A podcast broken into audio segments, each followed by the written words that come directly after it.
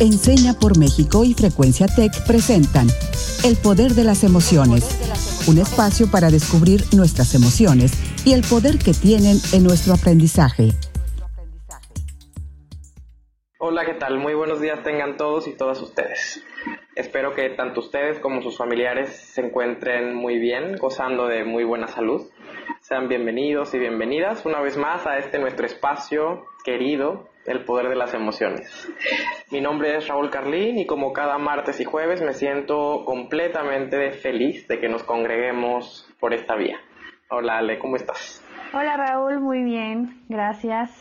Bienvenidos querida comunidad, espero que se encuentren muy bien. El día de hoy tenemos una invitada muy especial, tuve la oportunidad de escuchar una de sus pláticas y quedé fascinada en la manera en que maneja este tema, un tema sí complicado, pero más que necesario. ¿Cómo enfrentamos las pérdidas durante la pandemia? Qué gusto tenerte con nosotros, Rita. Muchas gracias, Raúl y Ale. Pues me fascina la tanatología, han de decir que por qué, pero porque he visto que uno puede sanar teniendo algunas herramientas de cómo salir adelante. Y por eso me gusta ayudar a las personas para que para apoyarlos en, en, estas pérdidas que puedan tener en la vida. Y ahorita durante la pandemia, que todo es tan incierto, pues hay mucho en qué pensar y podemos hacerlo de una manera positiva, este, llenas, llenos de resiliencia.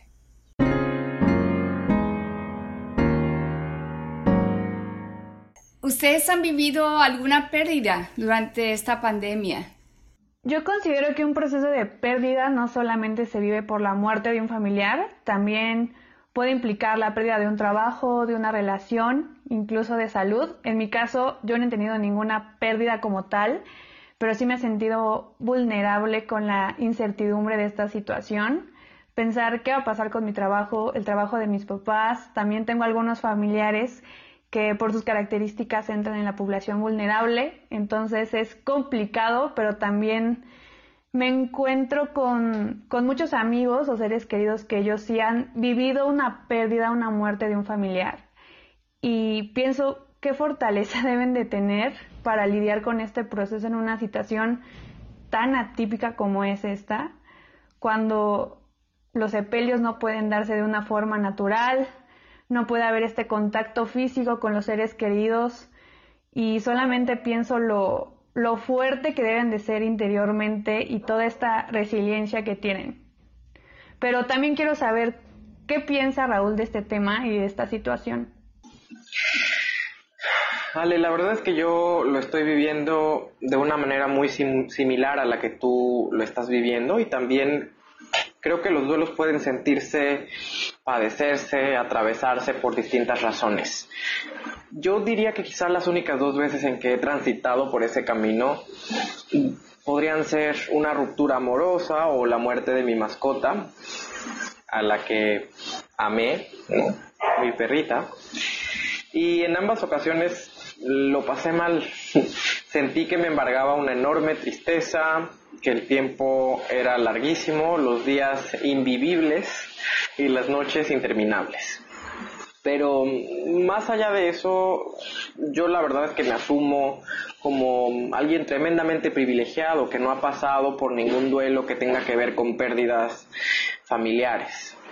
Específicamente pensando en esta coyuntura actual y, y viendo la realidad de muchas personas que sí están atravesando por ese camino.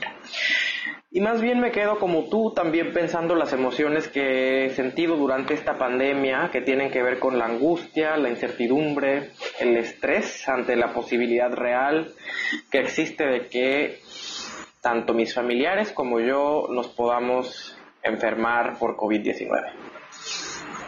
Yo pues desde niña tuve pérdidas me acuerdo que viví una inundación en que me sacaron de mi casa a las 4 de la mañana y este y haber visto todo, vivíamos en el campo, todo estaba inundado y como no estuve en mi casa varias semanas y regresamos y estaba todo este pues el destrozo que dejó la inundación, ¿no? Eso fue así como mi primer shock de que las cosas no son siempre agradables.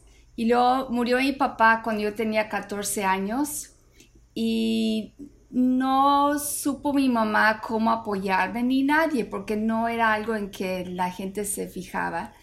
Y realmente crecí con, una, con un duelo no trabajado y fui una persona muy melancólica, no era feliz, o sea, siempre había esta parte pesada, ¿no? En mí.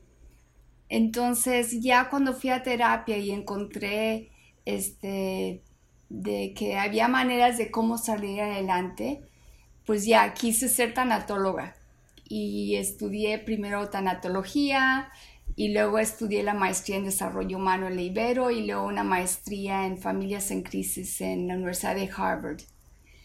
Y todo esto porque quería y quiero ayudar a las personas a vivir más plenamente.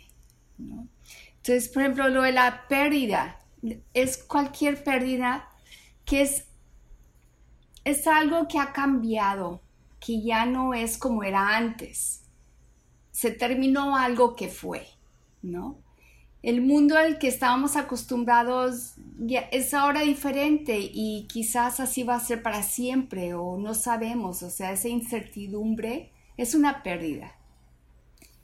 Este, esto es muy importante, la pérdida. Quisiera que hubiera sido diferente, mejor o más abundante. Esas son las tres características de una pérdida, ¿no? Que fuera diferente, mejor o más abundante. Por ejemplo, diferente, pues hubiera ahorrado más dinero, no hubiera gastado en X, Y o Z, ¿no? Me doy cuenta que tengo mucha más ropa de lo que necesito, demasiados libros, que aún en la cuarentena nunca voy a terminar de leer tantos libros, ¿no? Entonces esa parte de decir, hubiera hecho las cosas diferentes, ¿no? Empieza algo nuevo, algo se terminó, ¿sí? Nuestra vida como antes lo vivíamos este, terminó, no sabemos exactamente, no lo tenemos claro, pero por ahorita este, tenemos que tener muchos cuidados, ya no podemos ir a una persona y darle un abrazo así nomás, ¿no? No podemos ir a un concierto, fui a un concierto de Serrat en diciembre con Joaquín Sabina en el Auditorio Nacional, ¡qué emoción! ¿Podré ir a otro concierto así? ¿Quién sabe? ¿No? Entonces empieza algo nuevo, algo diferente, algo incierto. Y también pues hay diferentes tipos de pérdidas, como ya mencionaron ustedes, de que es la pérdida de un, del trabajo o de que se te murió tu perrito, tu mascota, la pérdida de un amor, ¿no? Este, hay diferentes tipos de pérdida, pero también hay diferentes intensidades. Es muy diferente que se muera el esposo de, y que la relación fue no buena. ¿Sí me entienden? Entonces la viuda va a decir, ay, ya descansé. ¿Sí? A que se muera el esposo de alguien que tenían una unión muy fuerte. Entonces la intensidad tiene que ver con el tamaño de bueno, los sentimientos que esto produce, si es alguien cercano o no es cercano, ¿no? Depende del tamaño del impacto en su vida. Entonces se podría decir que esto será un tipo de mito que muchas personas creen que todos los duelos son iguales. Ya nos estás diciendo que hay diferente intensidad dependiendo del vínculo con la persona, de lo que vivieron. Y yo creo que como este, este mito hay muchísimos más. Y yo creo que ya es oportuno pasar a esta sección que nos fascina, desbloqueando mitos, para que continuemos aprendiendo más sobre las pérdidas y, y cómo manejarlas. Desbloqueando mitos.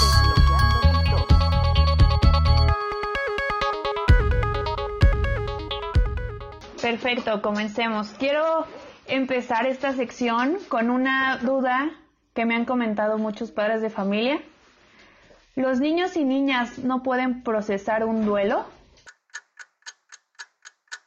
Yo creo que este es un gran mito. Em, los niños y niñas, claro que pueden procesar un duelo, pero yo creo que hay que hacer un trabajo con ellos, con ellas nominativo, es decir, nombrar ese proceso por el que están atravesando, si es compartido, y reconocer cuáles son las emociones que podrían estar desencadenando en ellos y ellas para después trabajarlas, ¿no? Y gestionarlas. Pero mm, quiero que Rita me diga si efectivamente esto es un mito.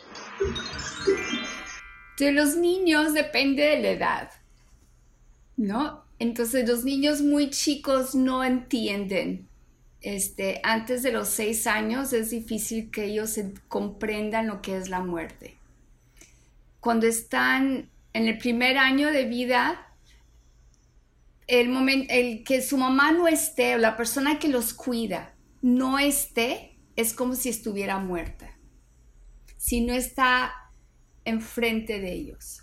Porque según la teoría de Ashley Montague, es que los hombres, los bebés humanos nacen antes de tiempo, entonces los bebés ah, nacen a los nueve meses, pero son otros nueve meses después de que nacen, de que ya son más maduros, para saber que son una entidad este, independiente a su mamá.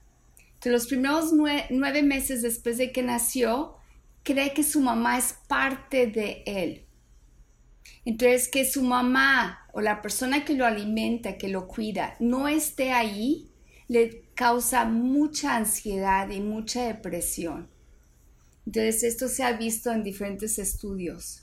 Entonces, por eso es muy importante que en, en el primer año de vida especialmente, haya una persona mínima, bueno, quizás dos, que cuiden a un bebé. No debe ser más de dos personas.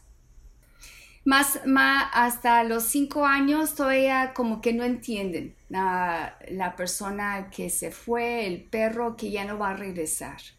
De los seis en adelante, siete, ocho, nueve, están entendiendo ya mucho mejor de que esa persona ya no va a regresar. Entonces, el, tratar de ayudarles a entender qué es la muerte. Entonces, esa parte de cada vez que veamos un animalito muerto, explicarles, no, pues este ya terminó su vida y por eso está muerto. Enseñarle a los niños este, el ciclo de la vida, los árboles, el verano, o sea, la primavera, el verano, el otoño que se caen las hojas. ¿Ok? es que esa hoja ya cumplió su ciclo. Entonces ya para los 12, 13 años ya es como, ya entienden como un adulto que la muerte este, pues es diferente y lo, lo viven de otra manera. Todas las personas lo vivimos de maneras diferentes. entonces tenemos que poner mucha atención a los niños a ver cómo lo están viviendo ellos. Y yo tengo una duda, Rita. Esta parte de, después de una pérdida normalmente se genera un estrés, ¿no? Un estrés postraumático. ¿Cómo manejar esta situación con los niños y cómo es la relación que tienen los papás en cómo manejar esto? No todos los duelos puede que haya un estrés postraumático, depende de, de qué es lo que se está viviendo. Pero aquí qué bueno que lo mencionas porque tiene muchísimo que ver cómo están viviendo el duelo, la pérdida los papás o la crisis, es cómo lo van a vivir los niños. Por ejemplo, soy directora de una escuela y he estado platicando con todos los papás últimamente y este y es interesantísimo ver las diferencias de los papás y ves a los niños, ¿no? Entonces hay una mamá que, ni siquiera le ha platicado a su niña bien lo que está pasando, ¿sí? Y la niña, sus dibujos y todo cómo está fluyendo muy bien. Y otros niños que traen el, este, el tema y están ansiosos y no pueden dormir, etc. ¿Por qué? Porque ya lo escucharon de los papás, ¿no? Los papás lo están viviendo. Y qué importante lo que dices porque los niños y las niñas tienen derecho a saber qué es lo que está sucediendo. Creo que a veces no, no los creemos capaces de manejarlos, pero sí depende mucho de cómo nosotros como cuidadores o adultos contenemos esa situación y los apoyamos en este proceso. Y ahora, Rita, quiero preguntarte y también Raúl que nos diga desde su experiencia, ¿creen que el duelo es un proceso lineal? ¿Qué te parece, Raúl?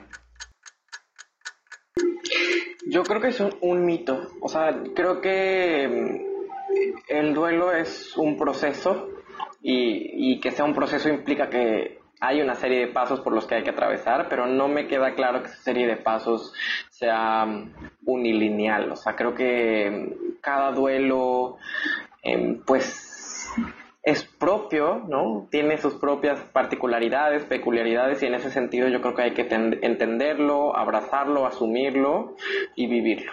Por eso creo que esto es un mito también.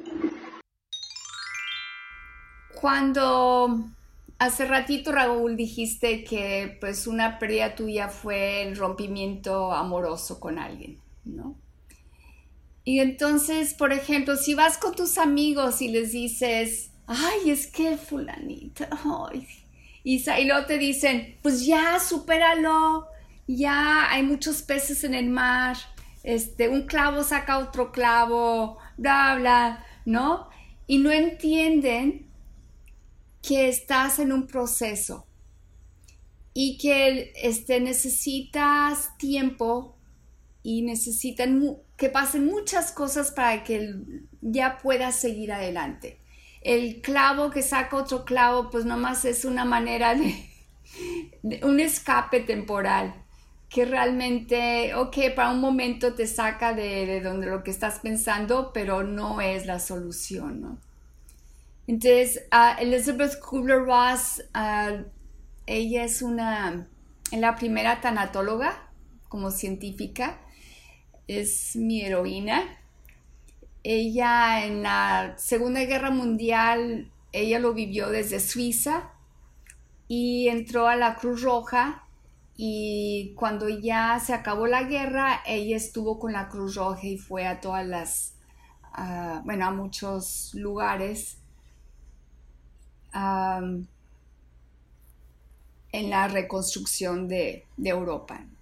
Total, quiso ser doctora, llegó a ser psiquiatra y se dio cuenta de cómo las personas moribundas los dejaban solos y no había nadie que los estaba ni cuidando, ni estudiando, ni viendo. Entonces ella se dedicó a estudiar toda esa parte de la muerte y ella escribió un libro sobre la muerte que llegó a ser pues, uno de los mejores libros del siglo XX. Entonces ella dice que hay cinco etapas. Uno es que si te dan una, noticia, vamos a decir, hay una pandemia en China. Allá está, muy bien, ¿no? Estamos en la negación de que va a llegar a nuestro país. Lo van a contener ellos, está muy lejos, no nos va a pasar. Y no pensamos de que nos va a llegar. Y de repente, la noche a la mañana, ¿sabes qué? No regreses al trabajo. No puedes regresar. Entonces todo mundo, pues, este, la segunda, entonces la primera etapa es la negación. No lo puedo creer. Este, uno piensa, ok, una semana no voy a ir al trabajo, pero en dos semanas, tres semanas, y ahí voy a estar, ¿no? Entonces, pues ya el coraje, el, ira, la ira es la segunda etapa puede que te entre ira y luego puede estar en la parte de la negociación que es, bueno, una semana más y ya voy a salir. Y está uno tratando de encontrar la manera para salir. Ahorita, ¿no? Que hay muchísimo contagio. Ahorita Los Cabos está en el pico. Y las playas estuvieron llenas esta semana. Este fin de semana pasado encontraron 5 toneladas de basura de toda la gente que fue. Entonces están en, esa parte de negación, ya podemos salir, pero también negociación, no nomás voy a ir a la playa y me regreso, ¿no? Esa parte. Y luego está la parte de la depresión, cuando te das cuenta que realmente nuestra vida va a tener que cambiar de una manera drástica. Entonces hay personas que se pueden poner muy depresivas o tener el miedo, es que a todos nos va a dar. No debemos de salir de nuestra casa hasta que haya la vacuna o algo, ¿no? Este, cuando conoces a alguien que ya falleció también te puede entrar depresión, ¿no? Entonces, y la aceptación es la, la etapa en que ya dices, bueno, así es y voy a vivir con él. Esas cinco etapas no son lineales, sino puede decir la negación y luego me puedo ir a la depresión y luego puedo irme otra vez a la negación. O sea, está sí, cambiando. Entonces depende de, de cómo te sientes en ese momento, es cómo vas a estar. Siguiente mito realidad. ¿El duelo se vive solo? No, yo creo que esto es otro mito. O sea, el duelo, si bien puede ser un proceso propio, ¿no? Que vive una persona, hay duelos compartidos y además em, yo creo que podemos estar acompañados en el duelo y a su vez podemos acompañar los duelos de los y las demás. Pero creo que eso es algo que hay que aprender a hacer. O sea, no creo que pase por casualidad ni de manera espontánea. Entonces, por eso creo que el duelo no necesariamente se tiene que vivir solo. Deseablemente, eh, hay que acompañarlos. Yo me he dado cuenta que muchas veces cuando una persona ha perdido a alguien, la gente como que se va, lo deja solo. Al principio van al funeral, están ahí, ¿qué se te ofrece? Aquí estoy. Toda la gente sigue con su vida normal y como a las tres semanas, un mes, es cuando la persona que está en duelo le entra muchísima más tristeza, porque ya le cayó el 20 de la realidad de, que ha perdido, ha sentido más el vacío. Al principio sentía mucha gente que estaba ahí y de repente se siente muy solo y a veces le da pena pedir ayuda o no haya cómo pedir ayuda. De acuerdo, Rita, muchísimas gracias por lo que nos compartes, por em, todo esto que nos enseñas. La verdad es que me quedo pensando muchas cosas y no solo pensando, la verdad yo creo que este, este episodio ha sido uno muy emotivo, me quedo sintiendo. Y, desbloqueo muchas cosas que tienen que ver con el duelo, ¿no? Desbloqueo, por ejemplo, la importancia de hablar de estos temas, ¿no? Que en no pocas ocasiones pueden resultar ser incluso un tabú en nuestras sociedades. Eh, pienso en la muerte y lo que ella trae consigo en términos emocionales para quienes la viven de cerca, con sus seres queridos. Y que eso es algo que hay que nombrar para poderlo entender y gestionar. Desbloqueo que el duelo es una cosa muy humana, que de la mano del hallazgo de la vida viene aparejado el de nuestra finitud. Y ese me parece que es un hecho inescapable. Por ello hay que trabajar en la manera en que reaccionamos ante ese hecho. Y por último, desbloqueo que como dijera Anne Grant, el duelo es un proceso, no un estado. Y hay que atravesar ese proceso, aprender a vivir. El día de hoy yo desbloqueo lo esencial que es hablar de este tema a todas las edades. Creo que las heridas no pueden sanar si no aceptamos que están ahí. También es importante que recordemos esta parte que el, que el duelo no es lineal. A veces nos vamos a sentir bien, otros días nos van a invadir los recuerdos o nos enojaremos con la vida, pero tenemos que tenernos mucha paciencia, tener presente que no estamos solos y permitir sentir todas estas emociones poco a poco. Al final siempre va a haber ese momento en el que duela, pero ya no tanto, y le encontraremos sentido, como nos mencionó Rita. Y ahora, Rita, quiero saber, ¿tú con qué te quedas de la plática del día de hoy? Quiero poner mucho énfasis en que la vida es, es más como un, no es como un carrusel de la feria, es más bien como la montaña rusa, que vamos a ir arriba y abajo, este, y que eso es parte de la vida. Las crisis son parte de la vida y tenemos que aprender de ellas. Y nosotros podemos ver, este, decidir si vamos a, a fijarnos en el problema o buscar una solución. Qué lindo lo que dices, Rita. Muchísimas gracias. Y allá en casa les dejamos con la siguiente pregunta. ¿Cómo vivir el duelo propio de manera resiliente y cómo acompañar amorosamente el de alguien más? Y con ustedes también la frase del día de hoy de Marcel Proust. La felicidad es beneficiosa para el cuerpo, pero el duelo desarrolla los poderes de la mente. Quiero tomarme la, licencia el día de hoy para dedicarle este programa a todas las personas que han perdido la batalla frente a la COVID-19 o por cualquier otra razón. Esto lo hacemos en honor a su nombre y en su memoria. Y a sus seres queridos, dolientes, les mandamos todos nuestros afectos, esperando acompañarles en el sentimiento para que encuentren en nuestro apoyo pronto consuelo. Yo soy Raúl Carlín y nos vemos a la próxima. Yo soy Alejandra Contreras, gracias por escucharnos una vez más. Justo lo que mencionaba Raúl, a todas estas personas que están lidiando con este proceso les mandamos mucha fuerza, un abrazo a la distancia y también es importante agradecerte a ti, Rita, por esta información, por compartir con nosotros. Sin lugar a dudas, es algo que nos llevamos muy adentro y, creo que es muy significativo para todos. Yo quiero, con todas esas personas que no están con nosotros ahorita, pensar, esto lo, lo hago con los niños, pero es bueno para todos, pensar que hay un hilo invisible que nos une con todas esas personas, con las personas que están dentro del hospital, que están con el respirador, o con las personas que ya fallecieron, siempre están dentro de nosotros esos recuerdos.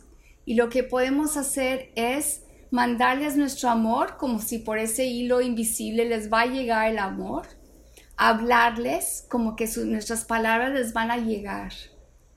Y yo estoy segura que sí les llega ese amor y les llegan esos mensajes. Estamos siempre unidos con las personas que queremos. Gracias.